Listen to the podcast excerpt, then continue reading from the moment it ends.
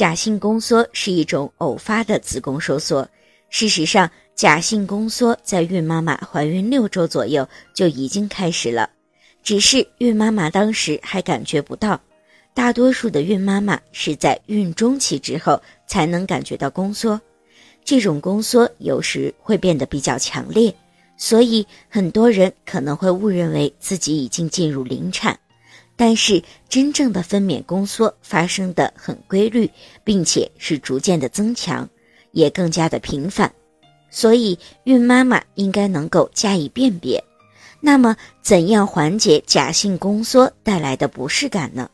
首先，准妈妈要改变活动方式或者姿势。有的孕妈妈通过走路就能够缓解假性宫缩的不适感。也有的准妈妈需要休息之后才能得到缓解。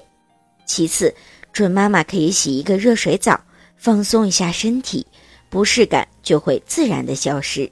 或者是可以尝试喝一些水，有时候假性宫缩可能是由于脱水造成的。